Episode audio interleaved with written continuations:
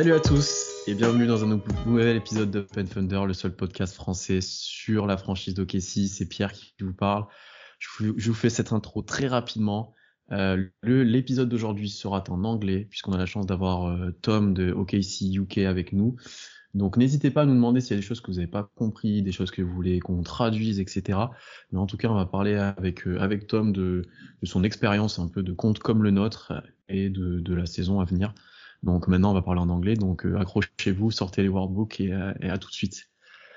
So hi everyone, uh, welcome to a new episode of uh, Up and Further, the only French podcast about the Thunder. Uh, today is a special episode. I'm Pierre. I'm with Constant. How are you, Constant? Fine. The the only French podcast about the Thunder, but today in English for Yeah. a special occasion and a, a special guest, like we say. Yeah, because we have we are with Tom, uh, Tom from uh, OKC UK. Tom, thank you so much for joining us, and uh, it's a real pleasure to have you and to talk with you about uh, our team. No, it's my pleasure. I appreciate you guys inviting me on. Now, it, um, I have to apologise for an English episode. I'm afraid I don't speak a word of French. Although during the introduction, I did understand there was a certain part of the French intro that I understood, and that was Tom from OKC UK. So I, I obviously understand certain parts. uh, Congratulations, you understand that.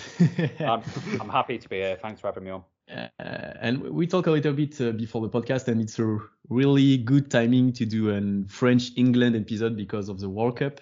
It's not Tom has a uh, you are not going to see this, but Tom uh, Tom has an England uh, England jersey on on him. So yeah, you know what's coming the Saturday, but uh, we are gonna win. You are gonna win, Tom. You know that. Maybe it's coming home, but for Yeah. France. Well, let- let's let's just say you guys have had enough World Cups. It's about time we've won one. We haven't won one for nearly 60 years. So co- come on, be, be, be a bit more generous now. Come on. yeah. Uh, I mean, Uh, we're only like two, like Brazil at five, but uh, they are way less generous than us. It's, it's time to share. It's time to share. Yeah. Uh, Tom, we have seen each other just one time. It was during Shai interview. Uh, it was an unforgettable moment to have. So, do you, do, uh, how do you feel about this? It finally comes up, but uh, Oh, I remember seeing the message because the message came so completely out of the blue. Um, and at, at first, I generally didn't think it was real. Um, and then I saw who the message was from, saw it was a verified account, and I was like, oh, damn, like, this is sincere. But they, they messaged me the day before, and I, I work in hospitality and restaurants. So, um, like, if you're asking me to do something a day before, it's quite hard to change things around. But luckily, my boss understood. He knows what I do uh, as, Right. as a hob as a hobby on the side. So he, he was I was fortunate enough to get some things switched around. But in, in terms of the feeling, when we was in the Zoom waiting room, we were there for a while, and it certainly Yeah. got it got a bit tense. I was like, is he is this going to happen? Is it going to cancel? And then as, as as soon as I saw him pop up on the page, it was a proper like a fanboy moment. You know, when you see your favorite player in basketball or or football's obviously a lot more common for us to see those sort of players. Um, it it was yes, it was a starstruck moment, and then obviously we've waited a while to receive the footage, but get just getting one of those footage was incredible. The interactions that both your account and my account had from these videos done a world of good for the pages, and and for us it's a sort of like a pat on the back, if you will, for us ourselves, in for sticking at it, which I think's outstanding. yeah. And, and Shai was so cool with us. Like, uh, so, yeah, he talk he talk a lot. In in he think about his all his answer. Like, uh, he just yeah, he tried to to answer very well to our question, and that was so cool. Yeah, it it it, it seemed like he didn't have an, an issue being there whatsoever. Like he seemed No. like he was happy to chat and answered it, all the questions he was asked to him in detail as well. So yeah, credit to him. He's he's, he's a nice guy. Um, j- just Tom, uh, before we, we start talking about the Thunder, can you just present to us your your account? I said it was like yours, but in England. Can you can you tell tell us a little bit? Yeah, so uh, I run the OKC UK Twitter account. Um, you can find us at underscore OKC UK. Um, we we pretty much do the same as what you guys do. Try and push out content. Try and push out the agenda of the Thunder. Try to make people realise just how good certain players on the Thunder are that people that don't understand. And we also do the same as you guys as well in terms of the podcast, uh, the Fundamentals podcast. We've had a lot of good guests join us on there. And as I said a moment ago, at the end of the day, it's just a hobby. We don't get paid for this stuff. So I, I, I love what I do. I love the interaction on Twitter. Yeah, It's a it's a it's a hobby that takes a lot of time in our lives, but uh, we do it for free and for the, the love of the Thunder. So that that's pretty cool. Ex- Exactly that. I've I've always said if the time comes where I feel like it's too much on me, then I'll I'll, I'll stop doing the page because I don't want it to stop being enjoyable. So I, I had to have a bit of a break from the podcast earlier this year for um, some down reasons I'd, I I won't go into about. I won't bring a downer on it. Um, but I had to take a bit of a break and get myself back into the mindset of recording and stuff. And that's exactly as you said. Don't want it to feel like a job. Um, just Tom, how is it to be uh, an NBA fan in UK? You know, uh, I said to you before, uh, France is a huge basketball country, uh, UK a little bit less. So how is it to be uh, a fan account in UK and especially about OKC, who is a small market and so on? So how is it to to to manage manage that? Well, that's it's it's annoying and great at the same time because I only actually got into the NBA 2016, 2017. Um, decided to watch a game one night and it was uh, the Thunder against the Magic. Russell Westbrook had a 40 point triple double. Yeah. Um, and I said to myself before that game, I'll support whoever the winner is. Just two random teams. I didn't want to be one of those who just supports the big teams like the Lakers or the Celtics or whatnot. Um, so got my fandom from that. Um, I had a couple of close mates who are big basketball fans, so I had the opportunity to talk to them from time to time about certain players. But it wasn't it wasn't like a proper out and out conversation all the time that I wanted it to be. Um, so I came across um, a group on Twitter called NBA UK fans. Uh, they do a lot of good stuff, a lot of good content in the UK. Um, and there's also a lot of fan accounts like there is in France. I've noticed there's a lot of fan accounts for different teams, which is great. I think it's really good for the growth of the sport. Um, and at that time, before I started my page, I noticed that there wasn't one for the Thunder. So I was, I remember commenting one day, I was like, "Hey, why is there not one for the Thunder?" And they was like, "Well, no one started it yet." And I was like, "Right, okay, I'll do it." Uh, so cracked on with that. Um, in terms of being a Thunder fan in the UK, it's it's not. Yeah, we're we're a small market, but it surprised me just how many fans there actually are in the UK of the Thunder. Okay. Um, I, I expected there to be a lot less, but I think with um, the NBA now being Sky Sports, I had a couple of years on BT. I think that's certainly grown the game back again. Um, and also the BBL, British Basketball League, is really growing again over here. A lot more uh, bigger American players are coming over and playing in the league. So I think that's really expanding the game. The attendances are going up. So it's it's really positive to see the growth that the game is getting in the UK, based on the social aspect of social media and people actually paying attention and watching the games. Uh, Do, do you have some interaction with the the US Thunder community? Because uh, like we don't have, we have the, the French language, but you are UK obviously, and you, you speak the same language. D- does it help to speak English to have some um, interaction with the US Thunder community? Um, I mean, it it probably would help, yeah. Um, in terms of the actual Thunder community, I think I think it's great. I think it's great in all the language. Like you guys and the other French accounts, I follow you both, admire both your works, and I always, um, you know, translate the tweets when they come up. I'm like, oh, because it's, my, it's the type of curiosity thing, like wanting to know what you're tweeting about, sort of thing. Um, but but in America, there's a lot of really great accounts and a lot of really good Yeah. journalists within the funder. They're always willing to have a chat. Uh, like shout out Brandon Rahbar. I know you guys said that you've had him on your pod before. Uh, there's a lot of really good um, like fan accounts like Thunder Chats who do a lot of good stuff, good content, and the Tropic Thunder podcast. Um, it it certainly does help in certain ways. Like I could see why, uh, like it's a lot easier for myself to engage in conversations at the time, but it's it's great as a whole. I, lo- I love the Twitter community for the Thunder. There's there's a few loose heads, but who don't quite understand where the Thunder are in terms of the rebuild and stuff. But I'm I'm sure we'll get into that. But no, the Twitter is great, especially for the Thunder. Yeah. Uh, did you ever go to an NBA game? I think you had some in London. I think a few years ago. Did you did you go there? No, I haven't managed to yet. Um, the last it was the last couple of years. Obviously, it's been in Paris, and the, the couple of years yeah. before that, that wasn't like when I was at my super fan level.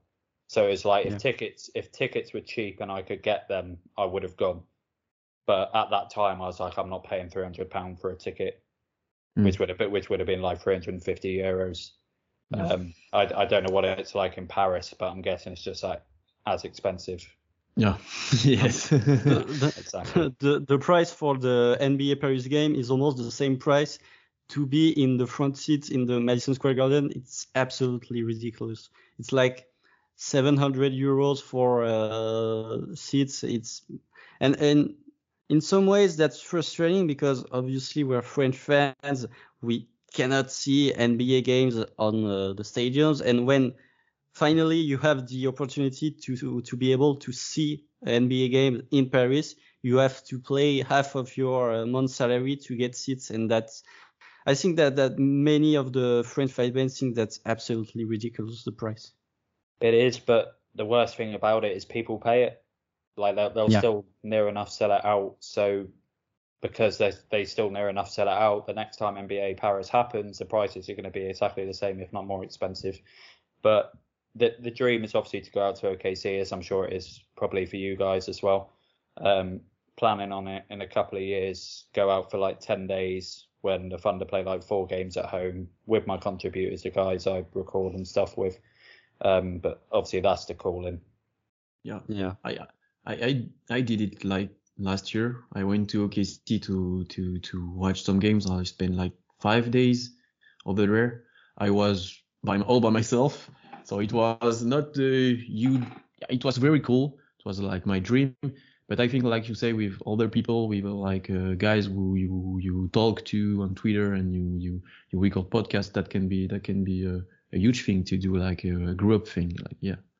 Exactly, man. There's there's there's a lot of good stuff like uh, Orlando Magic UK. They go out yearly to Orlando, oh, and okay. every and every time they go out there, they um, they're always on the broadcast. They get brought up to the table where they do the pre-game stuff, and they always get talked to. They get to go on the court. Miami Heat UK has been on the court and had media passes. Uh, Chicago Bulls UK has just flown out there today. So people are living their dreams, man. It's, it's what we got to do. I'll get out there one day, hopefully, if it doesn't cost I too much. I believe that the, the Spurs French community is doing a, an annual trip to San Antonio each year. Uh, and I think that that kind of thing is pretty cool because obviously you're on Twitter and maybe you watch most of the games alone and to be able to communicate and to experience the moment of watching an NBA game on a on a stadium uh, with other people, I think that's a, a fantastic uh, feeling. Exactly that. I'm, I'm sure you guys do the same when you're watching a game live obviously I know it'll be most nights 2 a.m. for you guys if you actually stay up and watch it.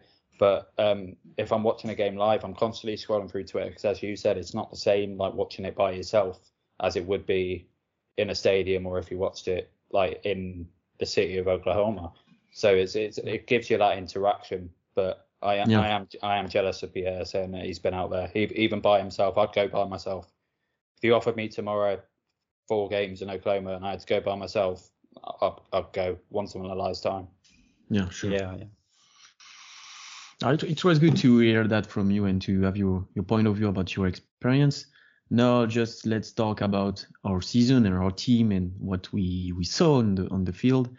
Um, just um, uh, about this season. Um, how do you feel right now after 24 games and 11 wins? It's it's not too bad, 11 wins in, in 24 games. So how do you feel about it?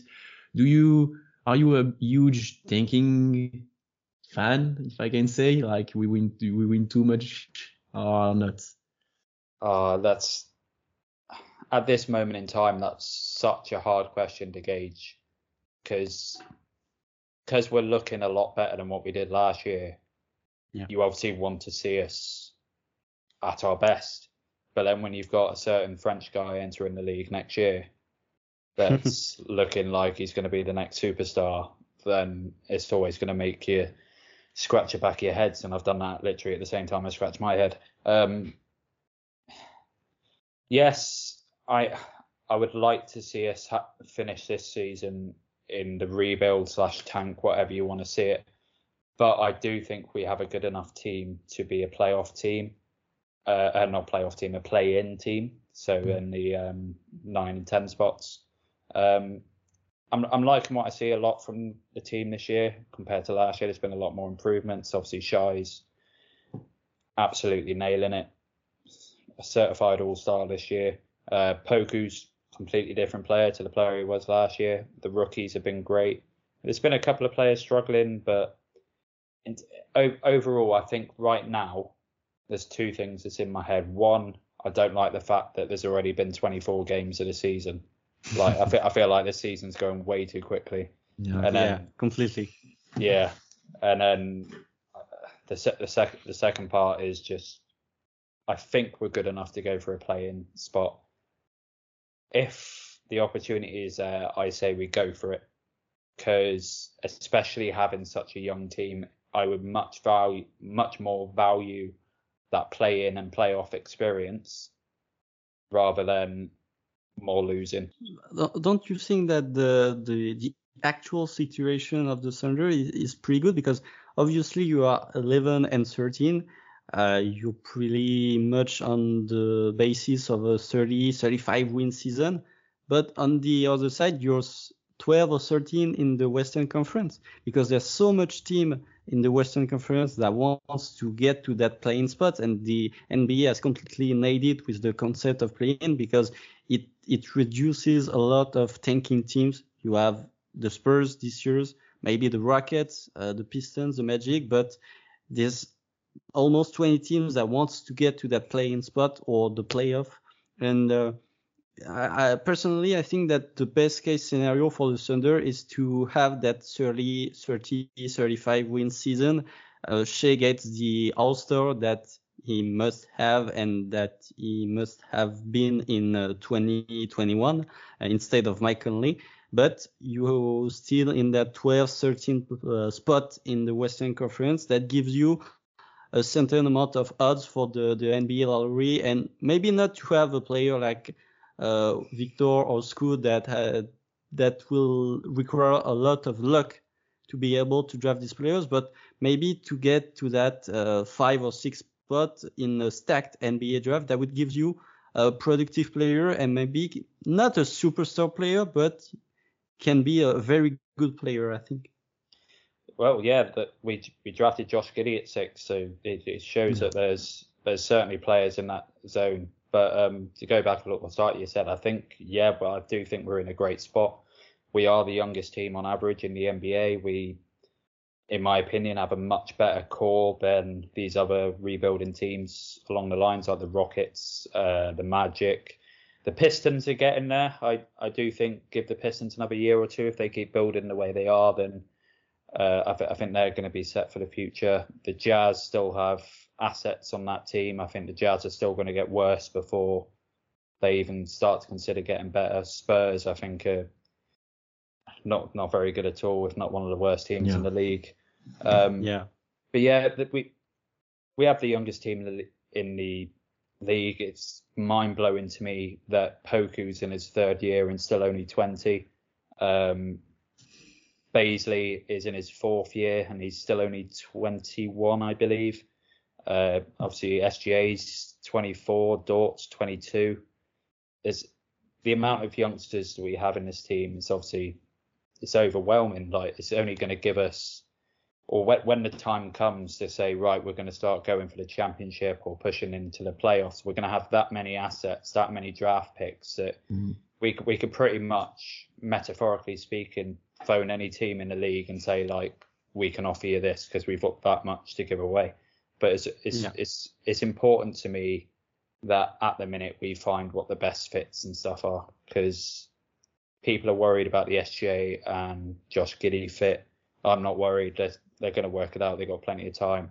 Do people see Lu Dort as a starter? Whereas me personally, hot take, I don't see him as a starter. I see him as a sixth man. Um, we, we're still going to uh, got Chet to come into the team starting next year. So um, we're, we're in a really, really good spot. There's nothing to be worried about. Um, and then in terms of the draft, I really liked uh, Dariq Whitehead. I think Yeah. he's he's he could be a three coming in for us next year. That's that's the sort- sort of range I would be targeting in the draft that, that I would be happy with. Yeah, I, I think we are we, we agree with you because one point we have with uh, Constant about our preview of the season was we want to have some some some players we can rely on and and some uh, some collective things like we, we see something like uh, between Shai and Giddey, between uh, Man, Giddey and Shai, with Dort, with all those guys. And I think playing or not, uh, this year, we, OKC show, shows a lot of progress on this. Like, not all the players are good, like you said, not all are always good or every game, like Poku maybe, but there is so much more uh, on the collective thing, on the collective, uh, collective face of the franchise. So yeah, I think this season going to be a huge, huge part of the future process. And uh, maybe in two years, we are going to say about this season, yeah, that's begin this season, and uh, the basis was here, and now we just had some some pieces because we have a lot of assets, like you said, and uh, and yeah, that's it. Because Shai is maybe right now number one option for sure. You have Giddey, you have Chet coming next year. Maybe a guy like Whitehead, Whitehead uh, next year too, with a, a huge profile who can help the funders so much. And uh, yeah, I think we can, we can be optimistic about the future.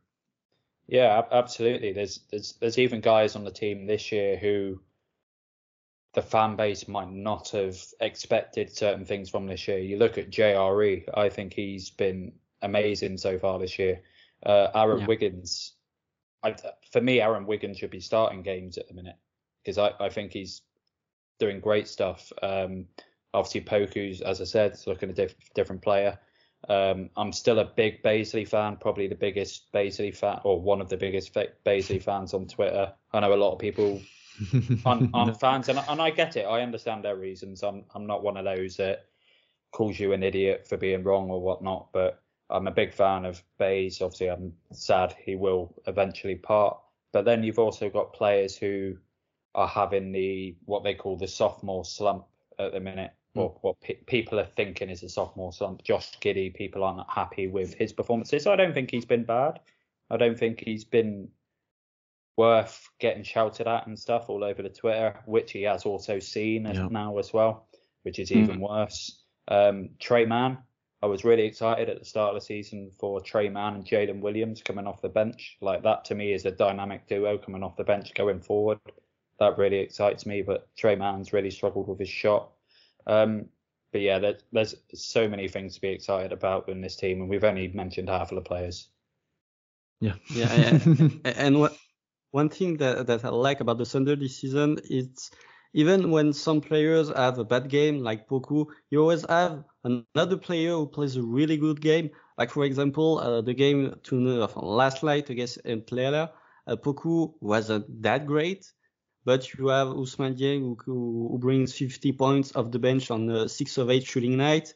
Uh, on other games, it could be uh, Jalen Williams, who's been fantastic for his uh, rookie season. And last year we were winning late game, but where we where we were winning games, it was because Muscala has been on fire uh, offensively, or because Kenrich Williams has bring uh, some hustle uh, from the bench. And that year if you win games, it's because of our strengths of uh, our young players, and that that's that's what I like the most. It's not our veterans who helps us win games. It's really our young core. It it is, and it's that's that's credit to Mark Daigneault and his team. Um, he said it numerous times. SGA said it in press conferences that the players are always ready. If if they're suited up for the game, they're they're ready for minutes. Whether they play two minutes or whether they play twenty, they're ready to go out there and help the team to obviously to win the game. So that's that's that's credit to the profile of the funder. The profile of the funder has certainly, in my opinion, grown in the last couple of years, especially in terms of always being ready and never giving up, and that's what leads to Yeah. being so good in the clutch. Yeah. Yeah, You talk a little bit about Shai and Giddey.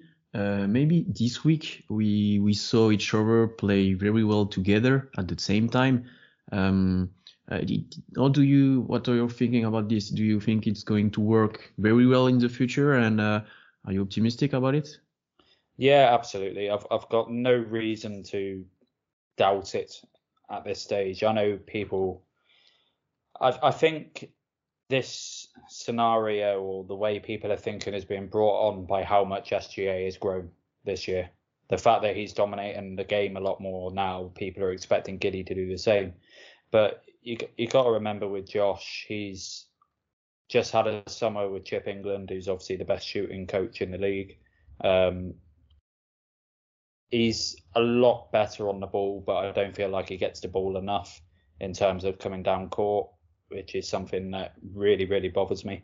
When he's our best passer on the team, for me, he should always be bringing the ball down. Like I don't understand sometimes why it's Dort, Bays, or Poku. They quite regularly bring the, the ball down.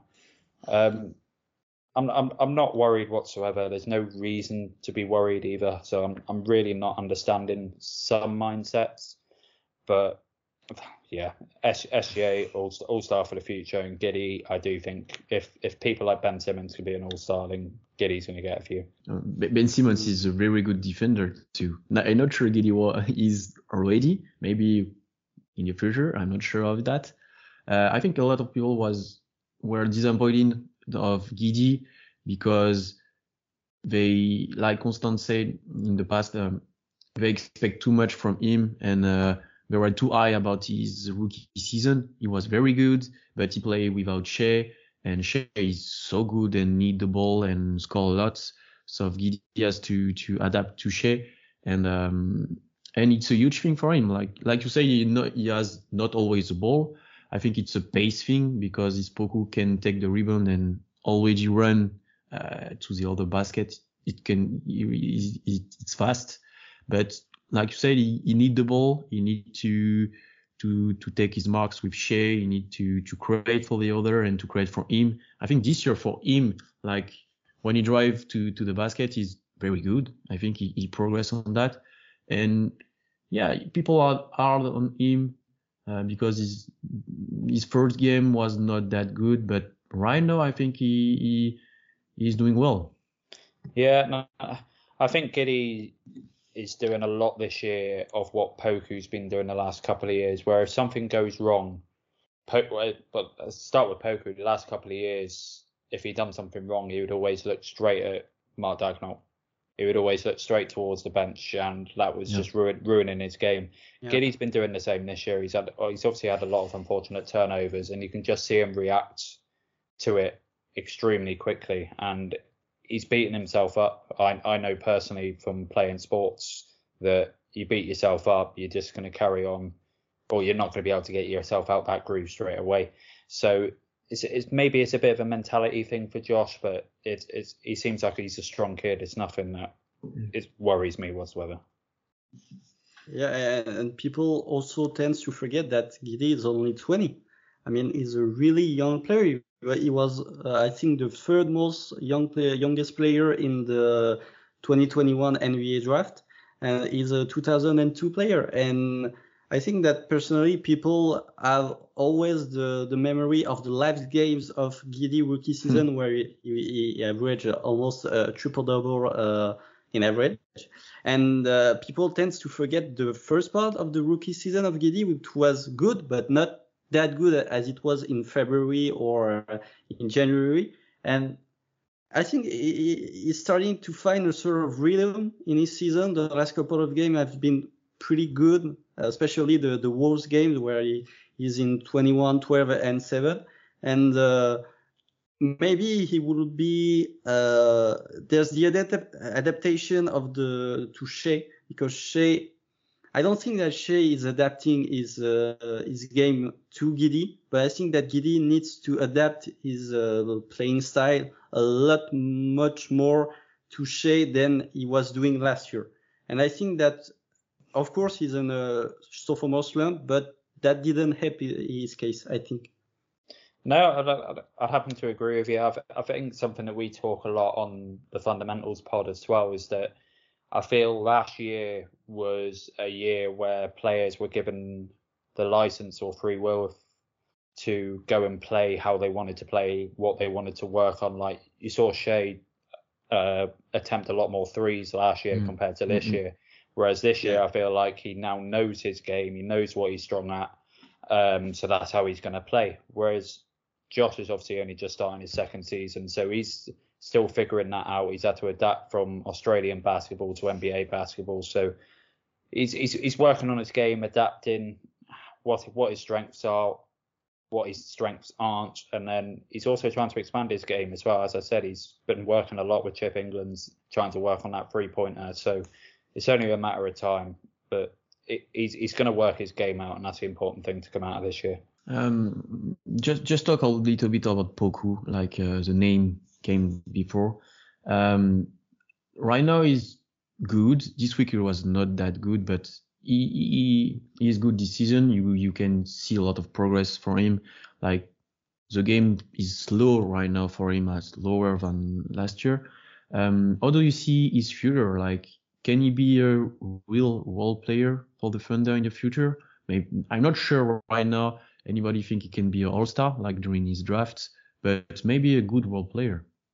Yeah. Um, well, pre pre draft before we drafted Poku, it was Poku that I actually wanted. I remember speaking to one of my contributors and saying like, this guy is the yeah. next ya- the next Giannis. This was literally what I said. like, it, the capabilities that he has are great, and he's worked on his game a hell of a lot more. His confidence is at an all-time high in terms of if he doesn't do certain stuff anymore, in terms of like looking to the bench, like I mentioned a minute ago. Um, one thing that Poku's obviously always been good at is I do think he's a very underrated defender, as we're seeing a lot more of this year. He's obviously yeah. God God knows how many blocks, and his offensive game is coming round. The one thing I despised with Poku was his shot I thought his shot was so ugly. It was extremely quick, kind of like hmm. Ray Allen esque. How that shot was extremely quick. Um, but it, it seems like he realised that and worked on it, and it's, he's, he's certainly looking a lot more brighter. Where a lot of people I know on Twitter had already given up on the Poku ex- yeah. ex- experiment. I put in commas. Um, but in terms of the All Star level, at this stage, it'd be too early to say no, he couldn't be an all star. But in terms of a good role player, I'd say absolutely. Constant, you want to talk about Poku a little bit?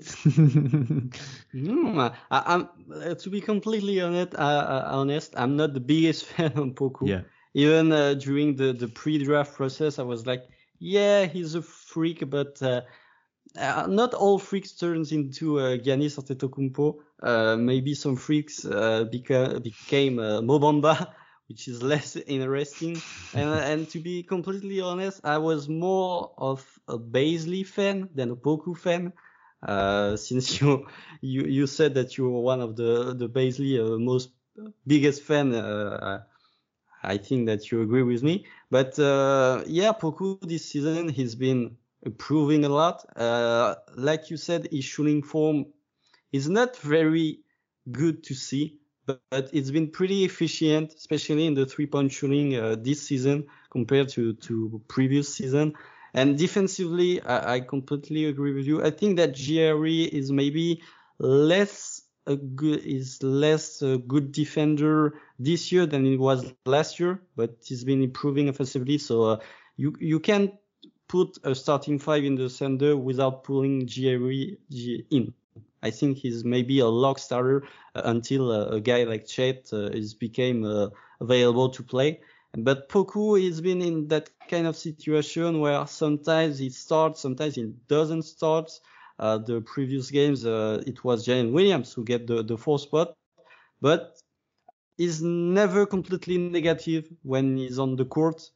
Uh, and it was the case the last two seasons. Poku always brings something, a good pass, a good situation. Even when the shots aren't falling in, he's always in mm-hmm. good situation to shoot the ball. And I think that the opportunity to have some minute with the starting five and especially with Shai helps him create this kind of confidence and to be able to improve his game.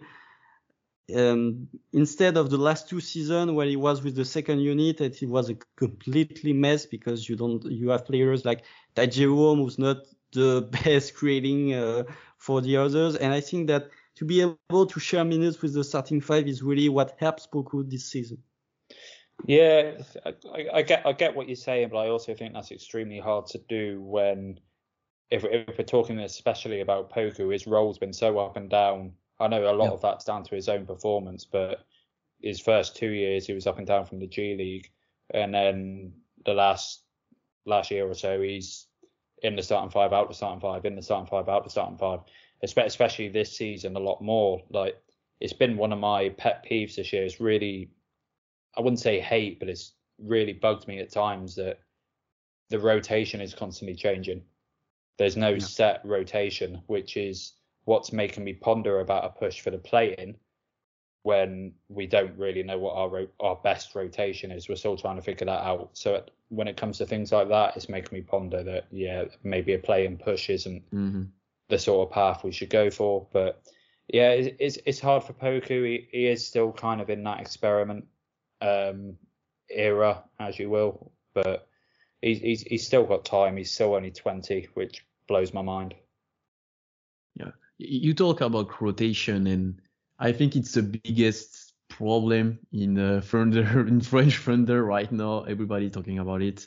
It's always a bad point or a good point when uh, someone play, someone. Uh, yeah, it's always debate about this. Um, I agree with you. Like it always changing for sure.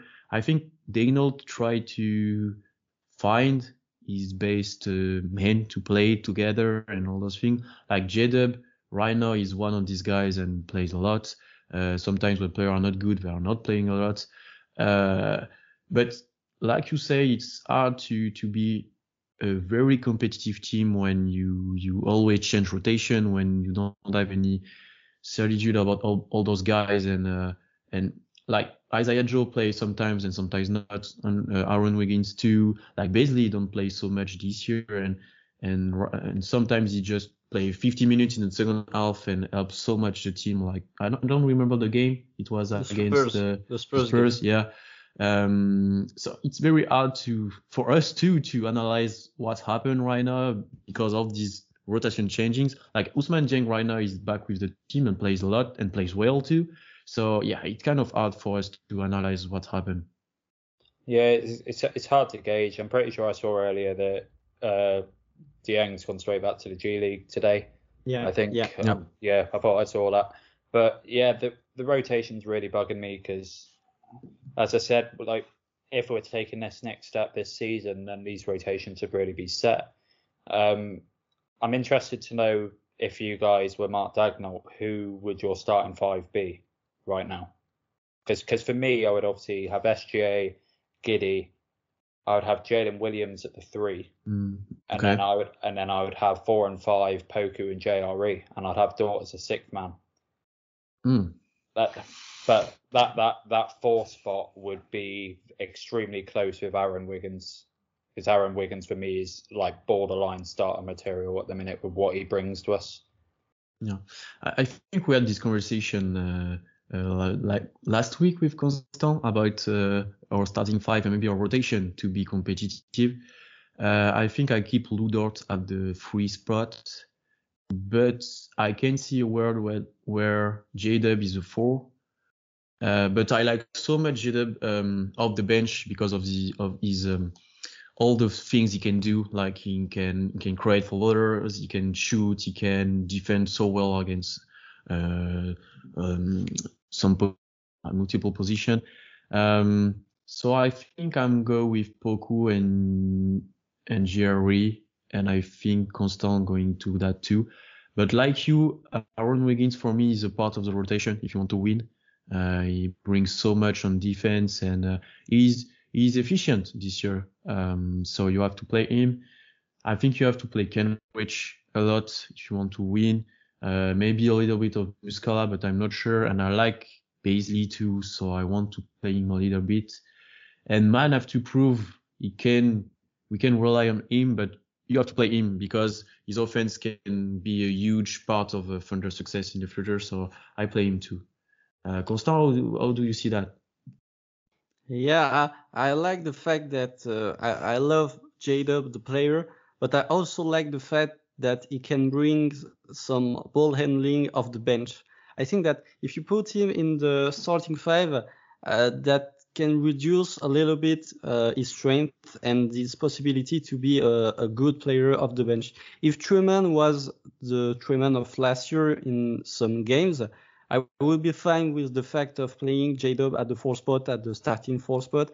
But since Tre Mann is not very good this season, uh, J-Dub brings a, a, certain amount of um, uh, facts or, or uh, I don't have the word, but he can bring something of the bench that Tre Mann doesn't bring. And if you put like uh, someone like Dort of the bench, I think that the bench can be a little bit more uh, weak on the offensive side because J-Dub can create, can score mm. from the three point, can drive, and Aaron Wiggins, I it, frankly it depends on matchup. If we play a team like the the Celtics or the Suns who have a, a massive amount of wingmen, I would prefer to start Aaron Wiggins at the four spot. If you play a team like Denver or uh, Minnesota, I prefer to start maybe Poku and JRE. Uh, and sometimes when you have, uh, especially the, the last couple of weeks, when you have really tough uh, defensive weakness, I like the fact that Poku and Bazley this year could play together. Mm-hmm. Yeah, you, you guys have certainly thought about it a lot more than what I have. they're, they're, they're, they're, all very good points. You can't argue with any of them, especially with the the J Dub being on the bench. Like when you say it like that, I was going through the players that would be left on the bench, and I'm like, God, yeah, you're right. You'd have, you'd have to bring somebody else in if that was to be the five. You'd have to bring in another ball handler. Yeah, but but, but you can in a in a world you can say J can be a very good uh, asset um, aside uh, Shai and Giddey like together play so well. I think there's so much complementarity and yeah, they can do all the things all. So it's it's very interesting to play them together. But one question who can be very tough to answer is what is your your uh, finishing lineup in a clutch game? Because uh, this one, yeah, depends a lot of the games for McDaniel, but it can be tough to to decide that. Like a Kenrich Williams can have a good argument to finish the games, like uh, like against Minnesota, yeah. I think. Uh, so it's very tough to to say. It's it's yeah, it's a very tough question. I think that one's going to be purely down to the matchup. it like yeah. yeah. We we we've had games this year with Isaiah Joe finishing out the game. At, was it against was it Phoenix? Uh, uh, Denver and uh, Dallas. Dallas is the one I'm thinking of. Yeah. yeah. Um, yeah. Where he's incredible, or Mike Muscala, where placing with the freeze, like it's it's it's such a hard question. I know I know that's been another topic with Josh Giddey. Should he be finishing and, closing out games? Uh, at this point in time, absolutely, he's got to get used to it. Um, but yes, I wouldn't like to set a five in stone. Like, yeah, these are the guys that have to finish out. It's I don't think I don't completely agree with the idea of having a set five towards the end of the game either. I like how like it should be open. You should see how the game goes, yeah. How they've played, yeah. how we've played, and judge it from there. You could use a, a, a fan favorite uh, finishing five with uh, Shai at the one, Dort at the two, Giddey uh, at the three, J Dub at the four, and Kenrich at the fifth. Uh, if you really want to be exotic about the, but, but the Thunder have, have proven Mark Daigneault is not afraid of using some exotic lineups. Uh, I it's this the game against the Wizard, I think where Porzingis is torching us in against Poku and uh, Mark Daigneault at the, the start of the second half decides to put Kenrich at the fifth and that's when the Thunder made a run. So and Daigneault, Mark Daigneault said it in a press conference before the games against Atlanta. Uh, the Thunder recently are very good uh, offensive rebounding team, and Daigneault said it's because we are getting smaller, and it's it, creates a lot more collective effort. Some people are uh, way more engaged to go to get that rebound. Like Dort is very uh, efficient in offensive rebound. I think that Giddey at the start of the season was not a threat on offensive rebounding, which he is right now. Uh, reach obviously, maybe Jerry, and I think that the the Thunder, even though you have a player like Chet Holmgren who's a, a seven footer and, and, more, even if you have a player like Poku who's a seven who's a seven footer or more, Mark Daigneault isn't afraid to be small, and that's that's really a point that that I like about him. He's he's not afraid to experiment He's not afraid to go to some exotic places, which I think this season are about. It's about experimenting and it's about getting some results or not some results, but it's about getting a knowledge about what's working and what isn't working. Yeah, I'm I'm a big Mark Daigneault fan. I think he's a really good coach. He's not afraid to say what he thinks. He's not afraid to action what he thinks. So um, yeah, it, it, it, works for him a lot of the time. There are a few times where the starting five comes out and I'm like, what are you doing, Mark? That's an awful starting five or an awful looking starting five even. Um, but it, it works. And then you were saying about the like offensive boards, Dort, uh, Kenny Hustle, uh, Giddey, their their positioning on the um, on offense is incredible. I think, especially Kenny Hustle. Like for someone yeah. who especially for someone who always has a tough matchup. I, I never think he has an easy matchup. He always gets given a tough matchup. And that's why I think our fans love him is the fact that he gets given these roles and he strives in those roles. Um, I'm, I'm a bit gutted. We, I don't think we've seen enough of him this year. I'd, I'd love to see a bit more of him. But um, the the only thing that's slightly worrying me at the minute in terms of like Daigneault and his coaching or not realizing what we need to work on, and I think it's been an issue the last couple of years is our perimeter mm. defense. Yeah, I've, I've, I've, i think we're awful at the arc. Um, I don't think Lu Dort's defended as well as he has done the last couple of years, especially this year. Um, but I, I think that a lot of that's down to being a young team again. That we're we're allowed to make these mistakes. Well, I wouldn't say we're allowed to make them mistakes, but we're a bit we're a bit more lenient. But that that perimeter defense needs to be sorted out because outside of Bays, Dort, you can make a case for Poku, Aaron Wiggins. We, we kind of struggle after that on the perimeter side. It, it's really yeah. it, it, it's really interesting what you say about the defense because I think like a couple of years ago, uh, OKC was a very one-on-one defense, like Dort defense so well on this guy, you know, all those things. And right now, I think we are a very rotational defense or helping defense. I don't know how to say that, but like everybody helping each other. Uh, everybody rotate a lot. Everybody is very um, there is a lot of solidarity in defense on the Thunder, but yeah, like you say, you can focus on on the perimeter on your perimeter defense and be better on this point on the drives, on the shooting free, and all those things.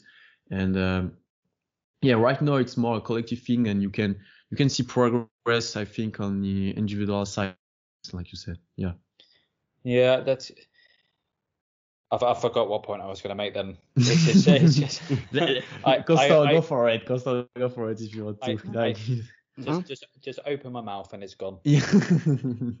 yeah. Um, I, I, I think that the, the, the Thunder is a bad uh, perimeter defense because we overhamping uh, mm. under the rim because we don't have a really good shot blocker. I mean, Poku is capable to block shots, but he's not uh, a Rudy Gobert style. He's not uh, some people are afraid to drive. Uh, Bazley could be that that that uh, rim protector, but he's not playing that much to be able to to see him.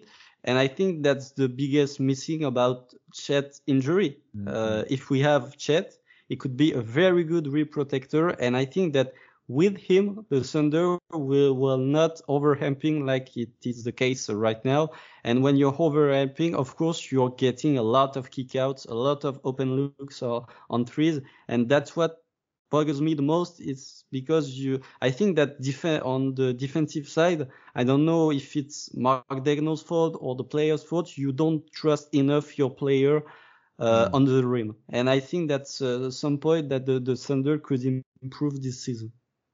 Yeah, it's, it's a it's a good point to make again. I, I I think Poku with his defense in terms of being a rim protector, I think he's a lot better a defender when he's on the move.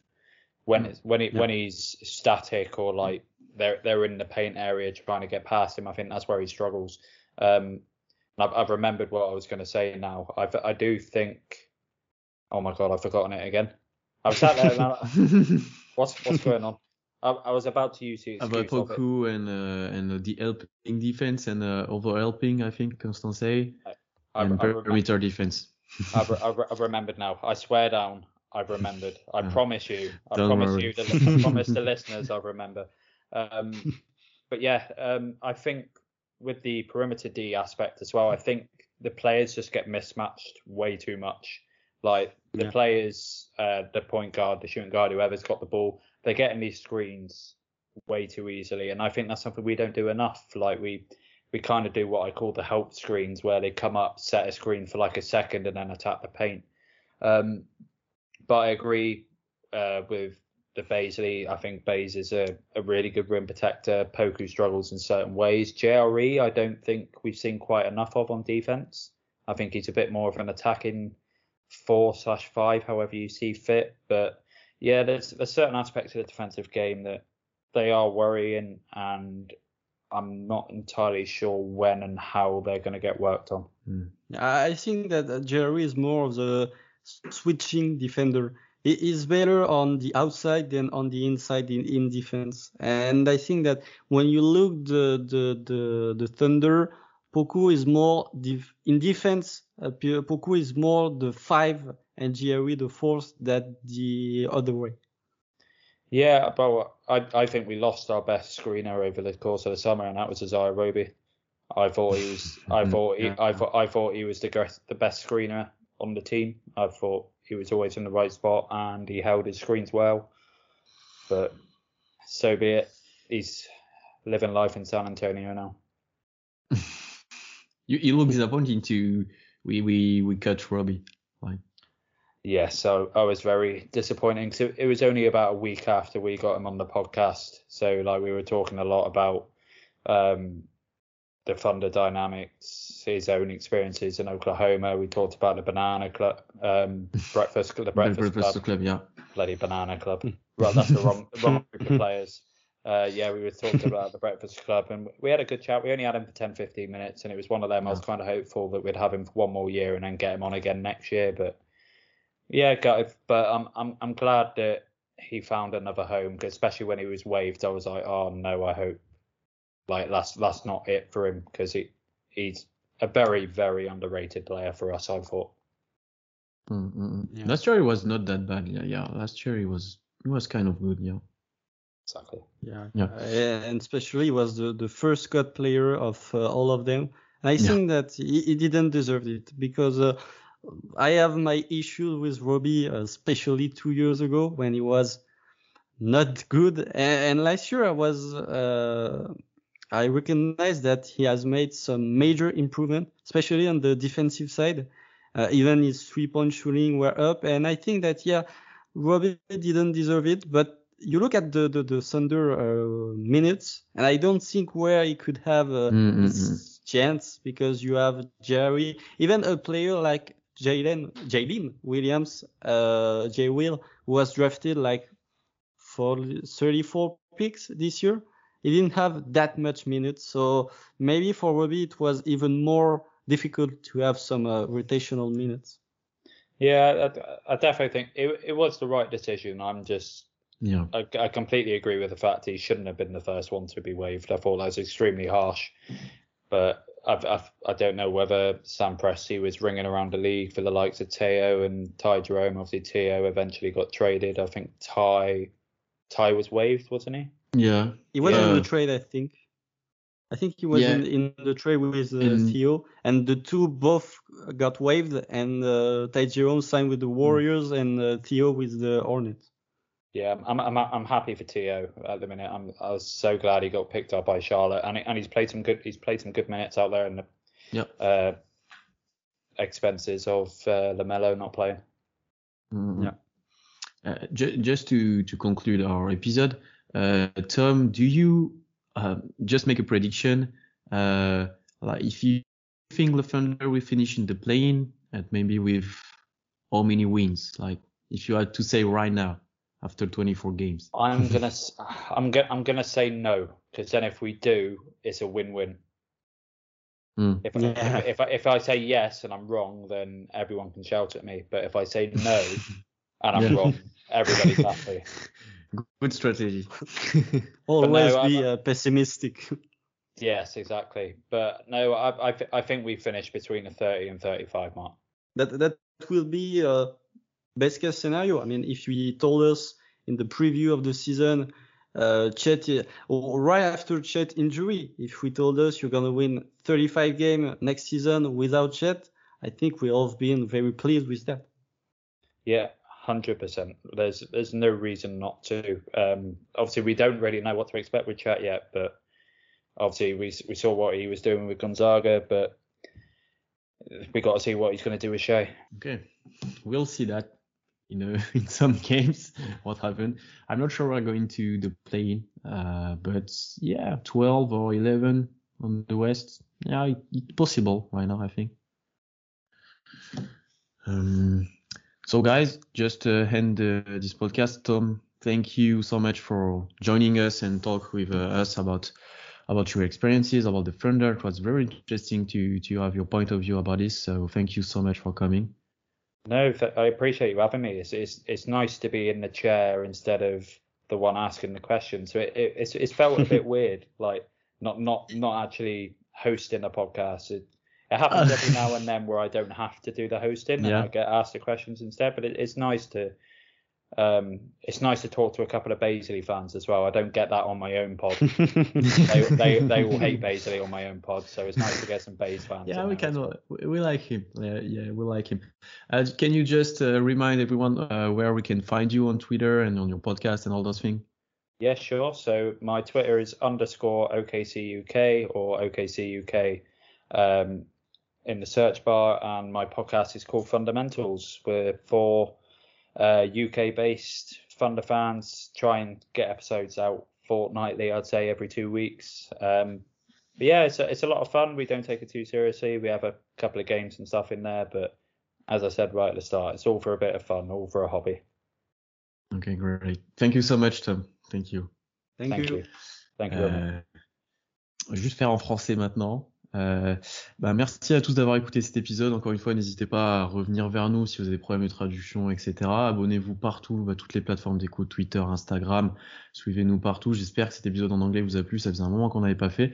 Et bien sûr, allez suivre Tom euh, at OKC UK. Allez écouter son podcast, il est très intéressant, donc n'hésitez pas. Et puis voilà, on se retrouve très vite dès la semaine prochaine. Et salut à tous. Salut. À vous, Nico.